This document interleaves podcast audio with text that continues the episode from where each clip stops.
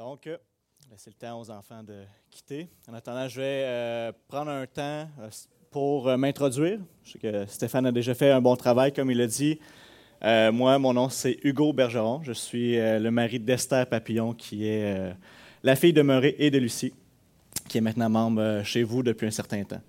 Je suis aussi l'heureux père de trois beaux enfants. J'ai une grande fille, Annabelle, de 15 ans. le grand-père qui est content.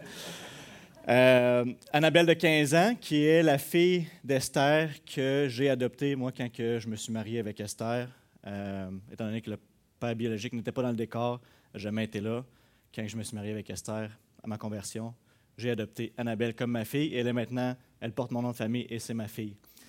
Euh, ensuite, nous avons eu Jonas, qui a eu 6 ans, et Néhémie, qui va avoir 5 ans à la fin septembre. La raison pour laquelle ma famille n'est pas avec moi ce matin, euh, ma femme Esther a une tradition dans la famille qu'elle part maintenant avec ses sœurs et ses cousines à la fête du travail. Donc, elle est à l'extérieur. Et ma fille Annabelle, elle a une dame de l'église se marie cet après-midi. Elle a été invitée, alors elle va à l'autre église sur la rive sud pour être là cet après-midi. Mon garçon Jonas, de 6 ans, est autiste et de tout changement, tout chamboulement dans son horaire ou dans ses habitudes, ça n'aurait pas été le fun pour personne qui soit ici ce matin, ni pour moi, ni pour vous. Alors, il est chez mes parents, bien en sécurité et bien à l'aise. C'est pour ça que je suis seul. Par la suite, ben, je suis euh, en formation pour devenir pasteur à l'Église évangélique d'aujourd'hui, l'Église baptiste sur la rive sud. Et j'ai été récemment euh, engagé comme missionnaire pour l'Association pan-canadienne des Églises baptistes, qu'on appelle le Fellowship. Et c'est la raison pour laquelle je viens prêcher ici ce matin pour vous présenter mon ministère, euh, expliquer un petit peu qu'est-ce que je vais faire et les besoins qui en découlent. Donc, de fil en aiguille, je peux repartir un petit peu plus tôt. Moi, je suis un petit gars qui est grandi dans une famille non croyante. Puis, euh, je suis venu, euh, j'ai donné ma vie à Jésus quand j'avais 24 ans, en 2015. Euh, puis, ça a été très tôt dans cette année-là que Dieu m'a appelé au ministère. Un feu puissant de vouloir prendre soin de l'Église, de vouloir prêcher la parole, de vouloir annoncer l'Évangile, et, mais sous un, chapeau plus pastoral, donc de prendre soin d'une Église locale. Alors, j'ai commencé les études avec Sambec, qui est le séminaire baptiste du Québec. Et de fil en aiguille, je me suis ramassé à faire une maîtrise en théologie que j'ai terminée en juin euh, dernier. Et dans l'année dernière, j'ai approché, on a approché le fellowship pour que je puisse devenir missionnaire ici au Québec, qui est une première d'ailleurs, la, la, première fois qu'il y a un missionnaire québécois au Québec. Donc, je pave le chemin et je vais avoir besoin certainement de prières pour euh, mon travail sur le terrain. La job va consister, à fond, la vision, le rêve, ce que je présente devant Dieu, ce que je vous présente ce matin, c'est. Puis, une chose que je vois, je vous partage euh, mon cœur et le cœur des pasteurs au Québec, de ce que j'ai pu voir dans les réunions pastorales. On a des réunions interdénominations avec les baptistes, les frères, les pentecôtes. Maintenant, on se parle, on a une cohésion, on a un, une même, un même cœur, une même vision, c'est de voir le royaume de Christ s'étendre au Québec, à Mauricie. Pas juste notre petit royaume à Bécancourt, pas juste le royaume des baptistes, mais le royaume de Christ. C'est lui le roi. Notre mission, c'est de le faire connaître, c'est d'avancer son, son, son, règne ici. Alors, comment est-ce qu'on peut mettre les ressources du royaume que Dieu a donné à chacun ensemble pour faire progresser ses intérêts à lui et son royaume à lui? Alors, le rêve, c'est de voir Christ connu partout à Mauricie, du centre du Québec. Et c'est ma mission pour les 25 prochaines années d'aller sur le terrain et de mobiliser, catalyser, de partir, de démarrer ce qu'on appelle un, un, mouvement de formation de disciples. C'est-à-dire que je veux euh, former les leaders à faire la même chose que moi je fais. Je veux apporter chaque croyant, les équiper à être en mesure d'aller dans son entourage et d'être équipé, formé, à être efficace à pouvoir apporter quelqu'un qui ne connaît pas Jésus à connaître Jésus, donc la conversion, mais de ne pas simplement faire de l'addition. Donc, le modèle habituel, c'est que quelqu'un vient à Jésus, et là, on l'apporte dans l'Église, et ça continue comme ça. Soit le pasteur va s'en occuper, et on laisse ça comme ça. Ce qu'on veut faire, c'est amener maintenant le modèle de multiplication, de formation de disciples. C'est-à-dire, quand moi, j'apporte quelqu'un à Jésus, que ce soit moi ou quelqu'un d'autre, je veux former ce nouveau disciple-là. Parce que Christ, en Matthieu 28, n'a pas dit Allez, faites de toutes les nations des convertis. On en veut des convertis, Amen. Mais on veut des disciples. Jésus dit Allez, faites de toutes les nations des disciples. Alors, comment est-ce que ce nouveau bébé en Christ-là, je fais pour le prendre sous mon aile, le former dans les premiers pas de la vie chrétienne, et ensuite à maturité en Jésus-Christ? Et je ne veux pas arrêter là. Je veux accompagner cette personne-là à pouvoir faire ce que moi j'ai fait avec pour la multiplication. Comme moi je t'ai amené à Jésus, comme je t'ai montré à grandir en Jésus. Prends, va dans ton entourage, tes voisins, tes amis, tes collègues de travail, annonce aussi l'Évangile, parle de Jésus. Et si quelqu'un se convertit, bien, je vais t'accompagner à pouvoir le former comme disciple toi aussi. Et ensuite, ainsi de suite, de génération en génération, pour qu'il y ait justement une multiplication. Et par cette multiplication-là, on veut atteindre les régions. Souvent, on pense qu'on veut, dans l'implantation d'églises, atteindre les grands centres. Et c'est vrai, c'est stratégique, comme Paul l'a fait avec Rome, euh, comme là, on a les églises à Trois-Rivières, à Shawinigan, à Bécancourt pour aller à la Rive-Sud. Mais on veut aussi aller rejoindre les petits villages, où souvent ils ont été négligés au Québec, où l'Évangile n'a même pas été euh, présenté, où des fois il n'y a pas un croyant qui habite là. Euh, on peut penser à des, petites places comme Saint-Étienne-des-Grès, comme Saint-Narcisse, tous les, les, saints paclins, le précieux sang, la rive sud, il y en a plein de villages où ce que pas de chrétiens, pas de groupe de croyants. Alors, par la multiplication, si quelqu'un de Trois-Rivières se convertit et que lui, il a de la famille, un ami, un collègue qui habite à Précieux-Sang, qui habite à Saint-Narcisse, qui habite à. Eh bien là, on peut le former, lui, à aller tout de suite dans son entourage et par ces moyens-là, rejoindre les régions non rejointes, partir des groupes de découverte de la Bible avec eux et par la suite pouvoir implanter des églises en Mauricie.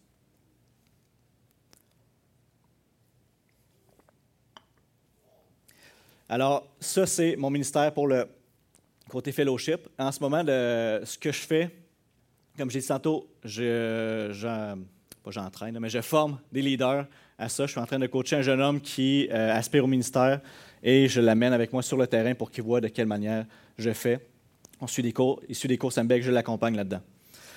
Ensuite, euh, je suis bénévole à l'entraide Bécancourt, qui est un organisme communautaire. Et donc, je suis présent dans la distribution alimentaire et je peux parler avec les gens qui viennent chercher la nourriture, je peux parler avec les bénévoles. La directrice qui m'a engagé, ben, engagé, je suis bénévole, mais qui m'a accepté que je vienne faire du bénévolat, elle sait que je suis pasteur, et elle sait qu'elle est super emballée que je vienne présenter l'amour de, Jésus aux gens. Et elle me permet de parler. Elle m'a dit Je me fie à ta sagesse. Parce que ça a été, je, fais ça vite, mais ça a été vraiment une grande porte ouverte de Dieu à cet endroit-là. Et j'ai plein de belles discussions avec les gens. Et euh, je veux justement pouvoir, de, cette, euh, de ce ministère-là, pour ressortir des groupes de discussion avec les gens qui, désirent découvrir Jésus ou la Bible et les conduire à Jésus. Ensuite, je suis aussi impliqué à l'Université de Trois-Rivières avec Jocelyn Aubu. Peut-être que c'est un nom que vous connaissez, pasteur à l'Église de Trois-Rivières. Et donc, au sein du GBU, qui est le groupe biblique universitaire, on a accès à une table de livres une fois par semaine où on présente euh, des articles bibliques ou des, euh, des, dépliants sur euh, est-ce que Dieu existe vraiment, est-ce que la Bible est fiable et tout ça.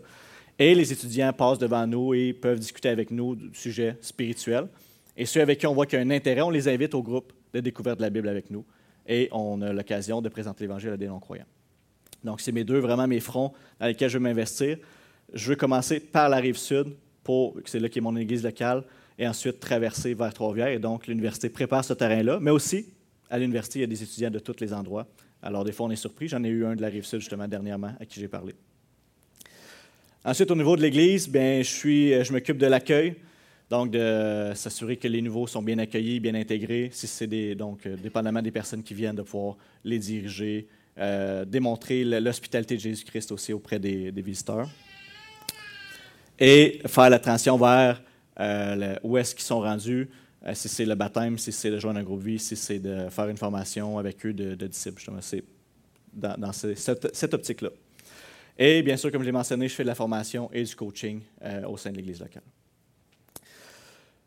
Voilà, et euh, ce que je vous présente, c'est justement, comme je disais, l'année prochaine, cette année, je suis engagé par l'Église, je vais commencer à temps plein commissionnaire et donc je vais avoir un salaire qui vient entièrement des dons des gens. Et bien sûr, je fais appel à vous pour ça. Je remets tout entre les mains de Dieu. C'est lui qui va diriger les, cœurs et euh, d'où l'argent va venir. Mais principalement aussi ce que j'ai besoin, oui, financièrement, j'en ai besoin, mais les prières. J'ai besoin d'avoir une équipe, d'avoir des gens qui prient pour moi. Je vais sur le terrain, il y a un combat spirituel qui est réel. J'ai besoin de prière pour moi, pour ma famille. Et euh, c'est pour ça que je fais appel à vous ce matin. Je vous réveille un petit peu, je pose une question. Soyez honnête. Qui a déjà lu un livre? Question facile. Je laisse le temps parce que là, soit il y en a qui sont gênés ou il y en a qui mentent. Là, ou, euh, au moins la Bible, j'ose croire. Parfait, une autre question un petit peu plus difficile. Qui a déjà passé par-dessus l'introduction pour aller directement dans le premier chapitre d'un livre? Quelques-uns. Bien, vous savez, moi aussi, c'est pareil. Hein? Puis, savez-vous pour quelle raison on fait ça? C'est parce qu'on se dit que dans l'introduction, il n'y a pas assez de, matériel ou de, choses qui valent la peine pour qu'on s'arrête et qu'on consacre notre temps à lire l'introduction. Et on se dit, on va aller tout de suite dans le premier chapitre. Mais ça, c'est vrai seulement pour les livres séculiers. Pour ce qui est de la Bible, tout est important. Tout est inspiré de Dieu et tout sert à l'édification du croyant. Et c'est pour cette raison que je vais vous partager ce matin euh, ce qui va avoir les perles, les trésors qu'on peut trouver dans une introduction, donc dans la lettre de Paul à Tite, le premier chapitre du verset 1 à 4. Donc, si vous avez votre Bible, vous pouvez tourner avec moi. Tite, chapitre 1, on va lire ensemble le verset 1 à 4.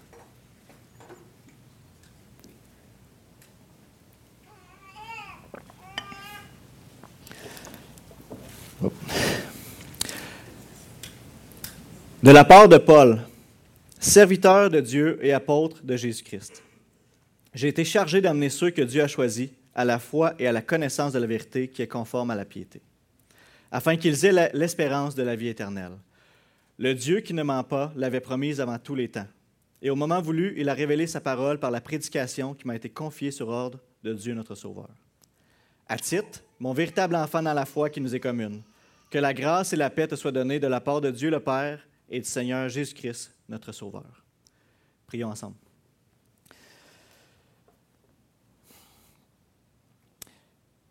Seigneur Dieu, c'est une grâce de te connaître, une grâce d'être connu par toi. Père, on s'apprête à entendre ta parole. Je te prie de disposer nos cœurs à la recevoir, d'ouvrir notre intelligence pour qu'on puisse bien comprendre. Mais surtout, Seigneur, qu'on puisse ne pas être seulement des gens qui écoutent ta parole, mais qui la mettent en pratique. Accompagne-nous ce matin. Je t'en supplie dans le nom de Jésus. Amen. La prédication va suivre la structure du texte qu'on a ici derrière en deux points. Le premier va être servir Dieu et le deuxième, joindre l'œuvre de Dieu. Donc, premier point, servir Dieu.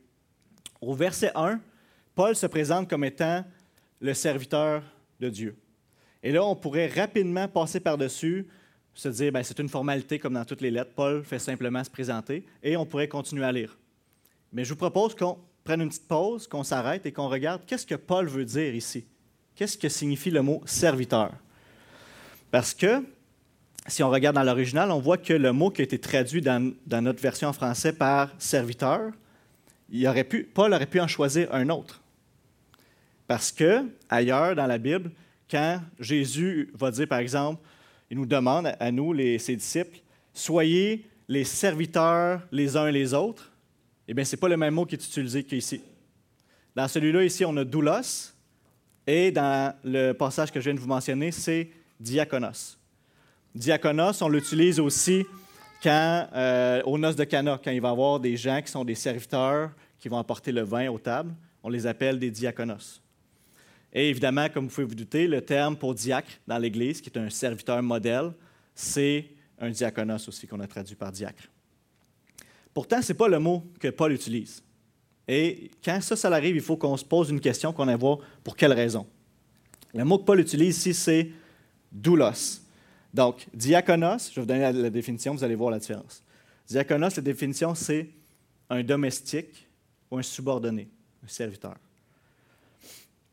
Ici, le mot doulos, sa définition, c'est un serviteur lié ou, plus commun, un esclave.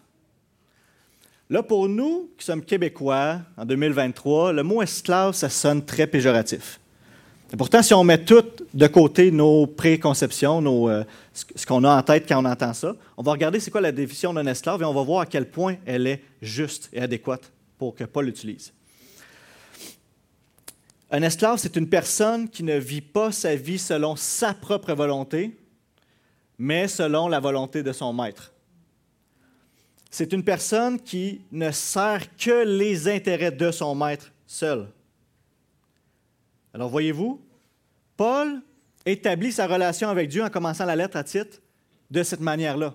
Il est esclave de Dieu. Il ne sert que ses intérêts à lui. Rappelez-vous, Saul, qui était un persécuteur de l'Église primitive, des disciples de Jésus, qui croyait servir Dieu, qui croyait aimer Dieu, lorsqu'il a rencontré Jésus sur le chemin de Damas, hein, lorsque Jésus lui a dit, Saul, pourquoi me persécutes-tu? Et là, son univers a été chamboulé. Là, sa vie a changé complètement. Et là, il a pu finalement vivre réellement pour le Dieu qu'il croyait aimer. Il ne faisait plus aucun cas de sa vie et il a décidé maintenant, je vais, servir Christ de la manière qu'il va m'utiliser et ça a été comme apôtre. Et là, peut-être que vous dites, OK, Hugo, c'est bon, Paul est esclave de Dieu. C'est normal, Paul, c'est Paul. C'est le champion de la Il a écrit la moitié de la Bible, il a, a vécu pour Jésus. C'est un, chef, c'est un super héros de l'Église primitive pour Jésus. Mais moi, est-ce que nous, est-ce que vous, c'est pertinent pour chacun d'entre nous? Et ma réponse, ma question en fait que je vous retournerai, c'est qu'est-ce que Jésus demande à ceux qui désirent le suivre? Jésus dit, si quelqu'un veut être mon disciple, qu'il se charge de sa croix, qu'il renonce à lui-même et qu'il me suive. Et je sais que c'est un verset qui est familier. Vous avez sûrement dit, ah ben oui, on le sait peut-être justement trop familier et qu'on oublie c'est quoi que ça veut dire. Mais si on considère les exigences de Jésus, on réalise en fait que de suivre Jésus, ça nous coûte tout. Il demande notre vie, notre entièreté de notre personne. Et ce qu'il faut réaliser, c'est à quel moment est-ce que Jésus nous demande ça. Ce n'est pas dans un moment où ce qu'on est euh, déjà mature spirituellement, puis qu'on a une expérience particulière avec Jésus, que ah, là, je vais me consacrer parce que je suis rendu un élite chrétien. Non. On n'est pas croyant. Et Jésus nous appelle à le suivre. C'est au début. Alors, le coût du disciple, de donner sa vie à Jésus, de vivre pour Jésus entièrement, c'est le minimum, c'est la base d'un croyant, d'un disciple de Christ. Et donc, en étant un disciple de Jésus, ce que ça implique, c'est que tout ton être, ton être tout entier doit servir entièrement au plan et aux intérêts de Dieu. Paul Washer, un prédicateur des États-Unis que j'aime beaucoup, a dit un jour dans une prédication, Personne ne peut être réellement utile à Dieu sans s'être complètement dépouillé de lui-même pour se soumettre entièrement à la volonté de Dieu. Donc, ton temps, ton argent, tes paroles, tes pensées et même ton corps ne t'appartient plus. Tu appartiens à Dieu. C'est ce que Paul nous rappelle en 1 Corinthiens 6, 19 à 20. Vous ne vous appartenez pas à vous-même, car vous avez été rachetés à un grand prix. Rendez donc gloire à Dieu dans votre corps et dans votre esprit qui appartiennent à Dieu.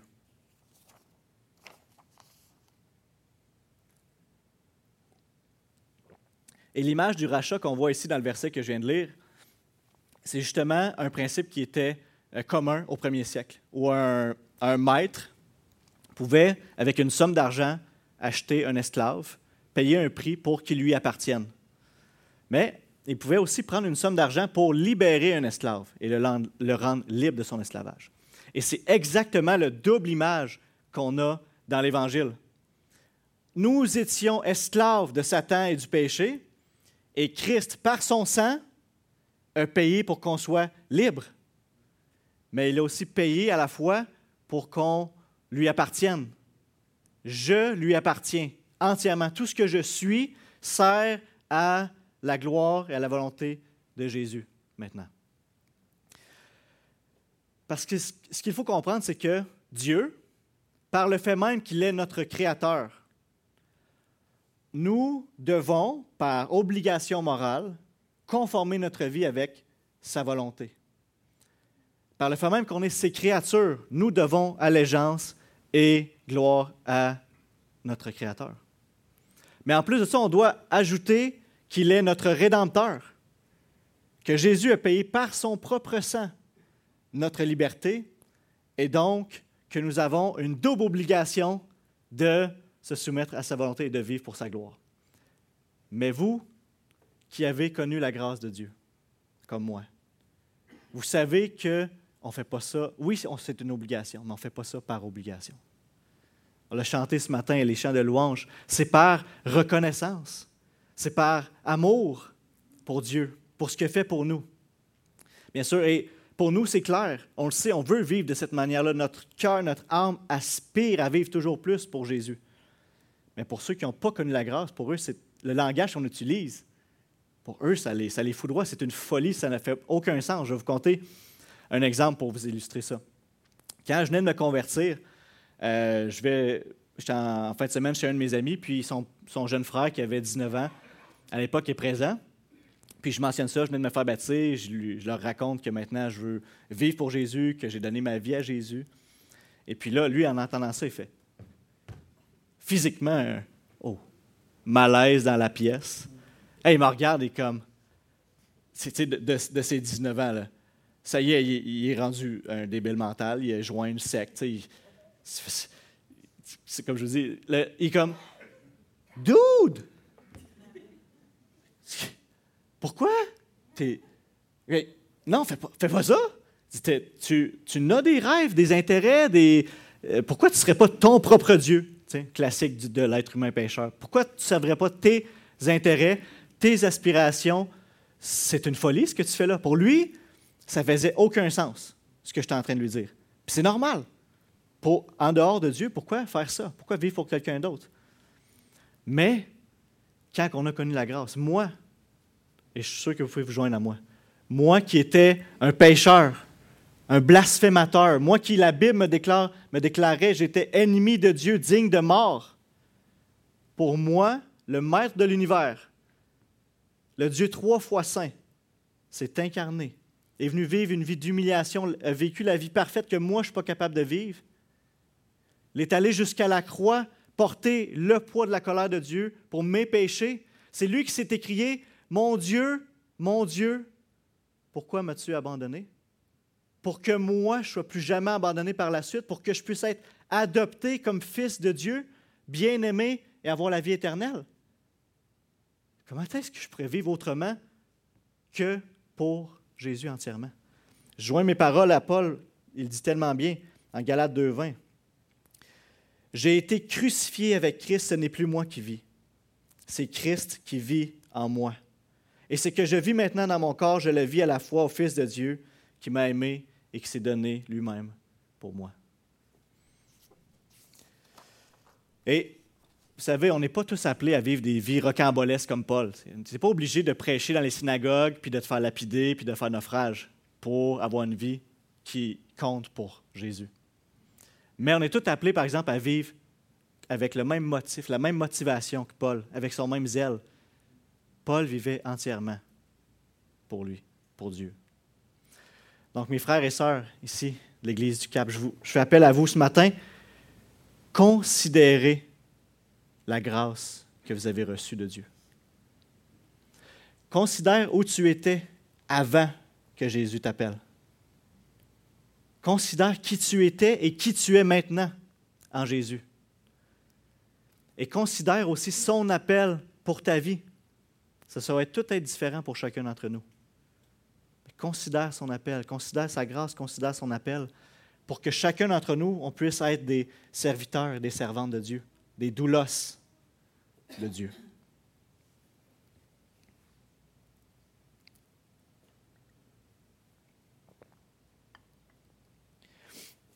Donc, après s'être présenté comme serviteur de Dieu, Paul va continuer en exposant sa charge qu'il veut euh, montrer à titre. Vous pouvez remarquer aussi dans votre Bible ou même dans le, le petit texte derrière qu'il y a un tiret juste après Jésus-Christ dans la première, ligne, avant j'ai été. Et il y en a un deuxième juste avant le verset 4, juste avant à titre. Et donc, Paul a inséré quelque chose là. Et ça devrait nous allumer une petite lumière de se demander pourquoi. Parce qu'habituellement, dans ses lettres, Paul passe rapidement dans, dans sa présentation. Il se présente, et ensuite il adresse la personne à qui il parle. Par exemple, de la part de Paul à l'Église qui est à Colosse ou à Timothée. Eh bien là, avant de dire à Tite, mon véritable enfant, il y a une parenthèse. Donc, Paul insère des informations importantes qu'il veut transmettre à Tite et qui prépare le terrain doctrinal de, du restant de l'épître. Et on veut prendre le temps de s'arrêter et de vérifier de quoi il s'agit. Et c'est ce qui nous amène à notre deuxième point, comme je rappelle, qui est de joindre l'œuvre de Dieu. Et c'est exactement ce que je veux vous remarquer. Même si Paul se présente, présente ça comme étant sa charge, eh bien, vous allez remarquer avec moi que c'est ultimement l'œuvre de Dieu. Parce que, comme Paul vient de se présenter, il est ultimement un instrument entre les mains de Dieu pour accomplir sa volonté et tous les éléments qu'il va présenter dans ce texte-là. Paul dit, J'ai été chargé d'amener ceux que Dieu a choisis à la foi et à la connaissance qui est conforme à la piété. Et le début de cette phrase-là en grec est très complexe. C'est pour cette raison-là que peut-être dans votre Bible, vous avez une version différente que celle qui est affichée. Et euh, certaines traduisent en fait chargé d'amener ceux que Dieu a choisis, c'est celle qu'on a ici. D'autres vont traduire pour, pour la foi des élus de Dieu et d'autres selon la foi des élus de Dieu. Inquiétez-vous pas, c'est tous, c'est toutes des traductions qui sont valables, qui sont bonnes, mais c'est simplement une question de nuance du mot qui est difficile à traduire. Et pour cette raison-là, il y a certains commentateurs qui ont hésité à savoir est-ce que Paul démontre que sa charge, ultimement, c'est de conduire les non-croyants à Jésus, à la foi, ou est-ce que c'est de fortifier, d'édifier les croyants? Mais je vous propose que la question est inutile parce que Paul a choisi un mot qui est euh, intentionnellement euh, plus nuancé, plus complexe, pour permettre à, d'avoir les deux dans sa charge. Et c'est ce qu'on voit, vous allez être d'accord avec moi, c'est ce qu'on voit partout dans le Nouveau Testament. Paul prêche l'Évangile, conduit des gens à la foi, mais aussi fait le tour des églises, fortifie les croyants, enseigne les croyants, et donc les deux sont dans sa charge. Et dans les versets, on voit aussi que Paul présente à la fois ceux qui vont croire et ceux qui croient comme étant élus ou choisis par Dieu. Qu'est-ce que ça veut dire, ça? Eh bien, la Bible enseigne que, et on voit ça à plusieurs autres endroits, comme dans Romains 8, dans Éphésiens 1, dans 1 Pierre 1, qu'avant même la création du monde, avant que le monde qu'on connaît existe, Dieu de toute éternité s'était choisi un peuple, des individus, qui allaient aimer, qui allaient un jour appeler, qui allaient en faire d'eux ses filles et ses fils en Jésus, et qui allait un jour les conduire à la gloire avec lui pour l'éternité. Ça, ça veut dire que Dieu, si tu es croyant dans la salle ce matin, Dieu, avant même que tu existes, il t'avait dans son cœur. Il pensait à toi. Il avait hâte que tu viennes au monde et qu'il puisse te laver de tes péchés, te racheter par Jésus-Christ, pouvoir t'adopter comme son fils et pouvoir t'avoir avec lui pour toujours. C'est ça que ça veut dire. L'élection, en fait, ça l'abaisse l'homme. Parce que ça nous rappelle qu'il n'y a rien en nous-mêmes. Il n'y a aucune, il n'y avait rien en nous, dans notre personne propre, qui a qui a fait en sorte que Dieu a dit, oui, je vais prendre lui. Non, ça vient tout de lui. Ça élève Dieu parce que ça lui rend la gloire, parce que c'est lui, de A à Z, qui fait son œuvre avec nous, qui nous fait grâce. En fait, ça nous démontre que c'est par la grâce seule, le salut. Et non seulement ça nous révèle sa grâce et son amour, mais ça nous démontre aussi sa toute-puissance. Ça nous démontre qu'il est, au, est au contrôle de l'histoire de l'humanité, et l'histoire de la rédemption. On voit un passage qui l'explique tellement bien en Romains 8, 30. Paul va exposer ça. suivez avec moi le, raisonnement logique. Paul écrit en Romains 8, 30. Ceux qu'il a prédestinés, il les a aussi appelés. Donc, ceux qu'il a prédestinés, il les a appelés. Donc, c'est les mêmes. Ceux qu'il a appelés, il les a aussi déclarés justes. Oh, regardez, juste, appelé, prédestiné. C'est les mêmes encore. Et ceux qu'il a déclarés justes, il leur a aussi accordé la gloire. Alors ceux qui sont glorifiés ici, c'est ceux qui a appelés. Voyez-vous la chaîne qui est indissociable? Comment Dieu est au contrôle de ça. Donc, comment est-ce que Paul peut parler de il les a aussi glorifiés? Il parle au présent. D'accord avec moi qu'on n'est pas encore dans la gloire. Il les a glorifiés. Comment il peut dire ça? Parce que c'est Dieu. C'est Dieu qui le fait, c'est Dieu qui le dit. Alors pour Paul, c'est comme si c'était déjà fait. Il n'y a pas de questionnement. Est-ce que ça va arriver? Si c'était nous qui s'occupions de ça, il n'aurait pas dit vous êtes déjà dans la gloire. Mais c'est Dieu. Dieu a promis, Dieu agit, c'est lui au début, c'est lui à la fin. Alors il n'y a pas de peut-être que non, vous êtes glorifiés. Ça s'en vient. Stéphane a dit réalisez-vous, frère, sœur, on s'en va au ciel. Même il peut dire ça même avec assurance. Parce que c'est Dieu qui nous conduit. C'est lui qui le fait. Ça n'a jamais dépendu de nous, ça ne dépend pas de nous et ça ne va pas dépendre de nous. Dieu s'en occupe. C'est seulement parce que le Dieu infiniment bon, dans sa miséricorde, un jour, dans l'éternel passé, a décidé d'étendre sa grâce sur des pécheurs comme vous et moi qui n'en étaient pas dignes et de nous faire grâce. Et je veux aussi mentionner pour ce qui est de l'évangélisation. Des fois, je discute avec des gens, j'entends des commentaires qui disent que, mais pourquoi est-ce que on annoncerait l'Évangile aux gens si Dieu va de toute façon sauver ceux que prédestinés ou les élus? Bien, moi, je vous dirais qu'au contraire, au lieu de nuire à notre compréhension de l'évangélisation, nous décourager, ça devrait nous encourager. Pourquoi? Parce que Dieu, comme dans toutes plusieurs facettes au travers de la Bible, on voit, nous donne le privilège et la joie de se joindre à son œuvre. Comme quand Dieu a dit au peuple d'Israël, je vous donne le pays de Canaan. Le peuple n'est pas arrivé là, s'installer avec des chaises de camping. Yes, Canaan, ça va être cool. Non, il, est arrivé, puis il y avait une rivière à traverser, le Jourdain. Il y avait des villes à, détruire, à conquérir. Ils ont dû travailler, combattre pour avoir le, pays. Et c'est la même chose pour nous. On joint une guerre spirituelle maintenant, le, pays de qui est un type de ce qu'on vit en ce moment, pour le conquérir. Aller sauver les âmes qui sont perdues, annoncer Christ pour qu'il soit sauvé. Et on étend le royaume de Dieu sur la terre, un peu comme quand le peuple conquérait Canaan. On joint Dieu et c'est ce qui devrait nous encourager. On n'œuvre pas en vain. On le sait qu'il y en a qui vont répondre oui par la foi. On sait qu'il y en a qui vont se convertir parce que c'est Dieu qui agit au travers de nous. Ultimement, c'est entre ses mains. On peut donc œuvrer pour lui en se reposant dans son travail qu'il a commencé et qu'il va accomplir parfaitement. Et nous, on fait simplement prendre part à ça et avoir la joie d'être spectateur de la grâce de Dieu dans la vie des gens autour de nous, de son œuvre sur la terre, et on prend part à ça. C'est merveilleux.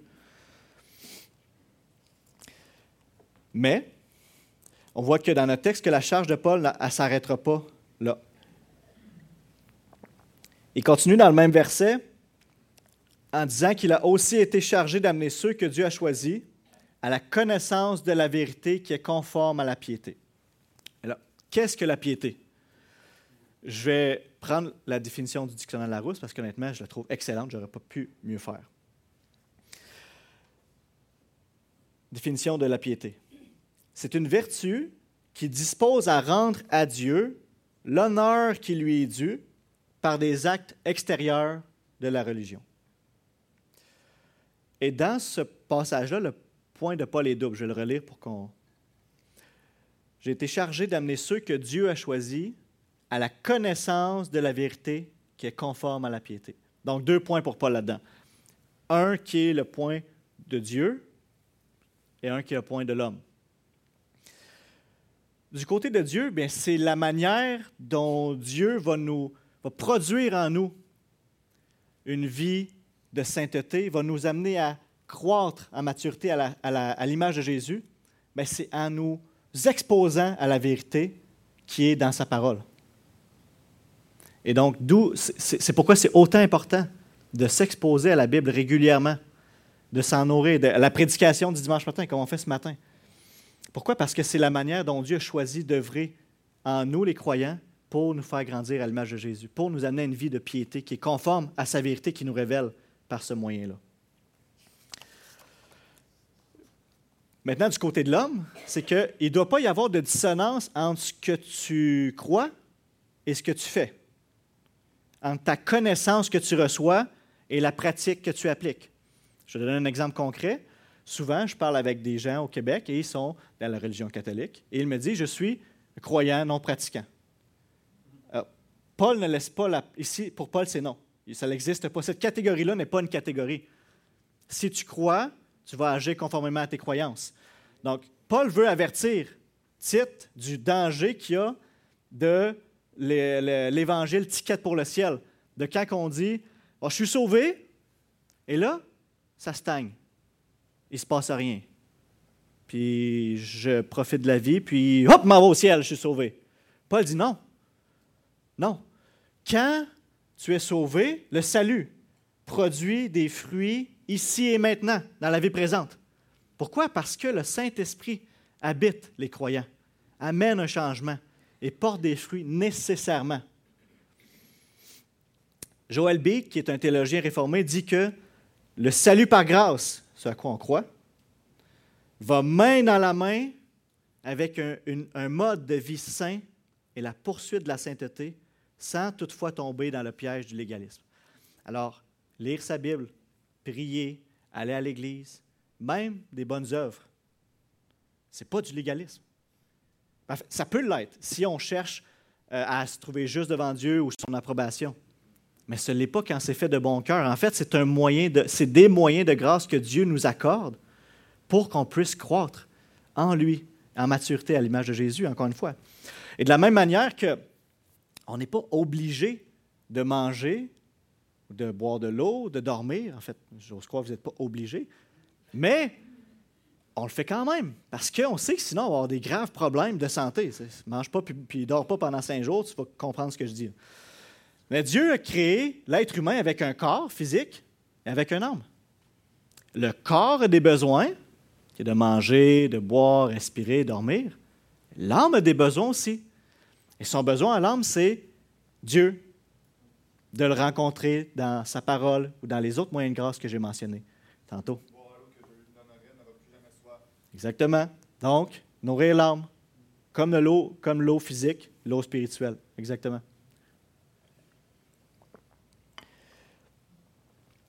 Paul nous parle ensuite dans, dans notre texte de l'espérance de la vie éternelle et nous la présente comme ayant été promise avant tous les temps par le Dieu qui ne ment pas. Arrêtons-nous un instant pour dire, est-ce que Tite avait besoin de se faire dire que Dieu ment pas? Après moi, il savait. Pourquoi Paul dit ça? Bon, je n'ai pas les versets avec moi devant parce que c'est au verset 12 dans la même épître. Paul va rappeler à Tite à qui il a affaire, parce que ça va faire ministère en Crète. Et il va dire, les Crétois, toujours menteurs. Donc, les Crétois, pas les Crétois chrétiens, mais les Crétois en général, dont les Crétois font partie, un peu comme nous, on est Québécois, sont reconnus, ils ont une réputation de menteurs. Et vous savez, nous, comme humains, pêcheurs, on a l'habitude de se faire un Dieu à notre image, de penser qu'il va agir, penser euh, comme nous. Alors Paul, il dit, non, Dieu n'est pas comme vous. Dieu ne ment pas. Dieu est vrai, Dieu est véritable. Ce qu'il dit, il va le faire. Sa parole est fiable. Et c'est pour ça qu'il va joindre l'espérance avec ça. Pourquoi? Parce que l'espérance chrétienne, ce n'est pas, ce que, pas un souhait. Ce n'est pas un désir qu'on a. Ce n'est pas comme quand on dit J'espère que ça va aller mieux au travail. j'aimerais ça, j'espère que mon couple va s'améliorer. Ce n'est pas ce genre d'espérance-là. L'espérance chrétienne, c'est une ferme assurance. C'est euh, une certitude. Pourquoi? Encore une fois, parce qu'elle est basée sur le caractère de Dieu. C'est Dieu qui le dit, Dieu, le Dieu qui ne ment pas. il le dit. Il est fidèle. Sa parole est fiable. Ce qu'il dit, il, le fait et ce qu'il promet, il l'accomplit.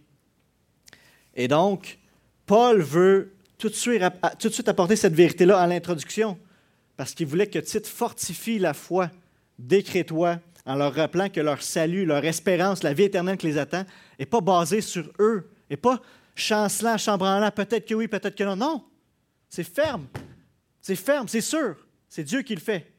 Et donc, c'est un encouragement pour eux. Nous qui sommes croyants ici, c'est pour nous aussi, c'est un encouragement pour nous aussi. Ça s'en vient, le ciel s'en vient.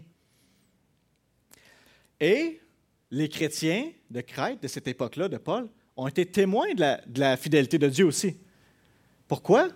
Parce que Paul disait, le moyen par lequel Dieu a été fidèle à sa promesse, c'est par la prédication de sa parole. C'est comme ça que Dieu agit. Et donc, moi qui vous prêche ce matin, je dis Dieu est encore fidèle. C'est comme ça. Et Paul va continuer par la suite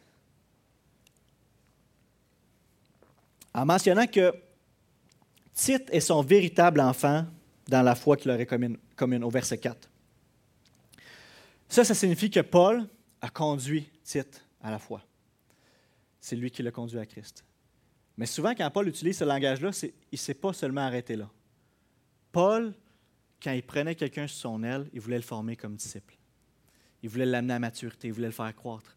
Bien, savez-vous quoi? Tite était rendu, c'était plus un nouveau un bébé, là. Il l'envoie avec une délégation apostolique sur l'île de Crète. Vas-y, Tite, mets de l'ordre dans l'Église, établis des anciens. C'est un homme fait. c'est un homme mature. Et donc, ça, mais comme je vous le dis, ça ne s'est pas fait tout seul. Dieu aurait pu choisir de faire des hommes et des femmes de Dieu sans qu'il y ait d'intervention avec d'autres croyants. Mais ce n'est pas, la manière qui agit. Il utilise des disciples de Jésus, des membres de son corps, pour former, édifier, accompagner, bâtir les autres disciples de Jésus. Alors vous, ce matin ici au Cap de Madeleine, il y en a des personnes qui sont plus expérimentées, plus matures dans la foi, qui ont fait plus de temps avec le Seigneur, qui ont vécu des choses, qui ont une, sagesse, une piété qui, est plus expérimentée que d'autres. Alors, il y, en a d'autres qui sont plus nouveaux dans la foi, qui, auraient, qui pourraient certainement bénéficier de votre approche. Pourquoi pas prendre euh, une, dame âgée, qui aurait une, dame plus jeune, pour la prendre son aile, l'accompagner, lui transmettre sa sagesse, ses connaissances, sa piété, comment est-ce qu'elle approche le texte biblique, comment qu'elle la met en pratique, comment qu'elle a pris soin, elle, de ses enfants, comment qu'elle, comment qu'elle agit avec son mari pour transmettre? Pourquoi pas un homme plus âgé pour prendre un jeune homme sous son aile, le coacher, l'accompagner dans la vie du, euh, du chrétien, dans comment est-ce que j'annonce l'Évangile, comment est-ce que je prie, la vie de prière. Donc la formation de disciples dans l'Église locale, c'est ça que Paul a fait, c'est ça qu'on est appelé à faire. C'est le cœur de Dieu. Et c'est pourquoi on peut, par ce moyen-là, servir Dieu et joindre l'œuvre de Dieu à la fois. Parce que c'est ça que Dieu nous appelle à faire et c'est son cœur dans l'Église locale. Et finalement, dans les derniers, derniers versets, Paul adresse une bénédiction à Tite, qui est de recevoir la grâce et la paix de la part de Dieu le Père et du Seigneur Jésus-Christ, leur Sauveur. Et on peut voir par le choix des mots que Paul utilise que le seul moyen d'avoir accès à cette bénédiction-là, de la recevoir, c'est d'avoir été réconcilié à Dieu par la foi en Jésus-Christ. Pourquoi? Parce que Dieu appelle, euh, Paul appelle Dieu leur Père. Paul parle de Jésus-Christ, leur Sauveur, leur Seigneur, leur Sauveur. Et donc, si toi, tu ne peux pas t'approprier cette bénédiction-là, si tu n'as pas encore connu la grâce et la paix de Dieu, parce que tu n'as pas reçu Jésus comme ton sauveur personnel, pas comme le sauveur du monde, mais comme ton sauveur personnel. Mais je t'invite ce matin, repens-toi de tes péchés et place ta foi en Jésus-Christ.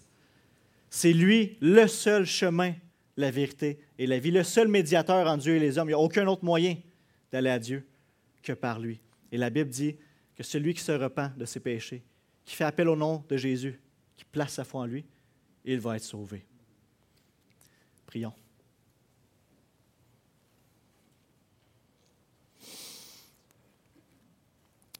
Père éternel, c'est ta parole est un trésor, Seigneur. Tu es un Dieu magnifique, un Dieu glorieux, un Dieu digne d'adoration, digne de louange, comme on a chanté ce matin. Père, fais ton œuvre dans nos cœurs à chacun et que tu puisses être glorifié de nos vies, dans tous les aspects de nos vies. Cette semaine, bénis-nous abondamment, Jésus. Amen. Merci.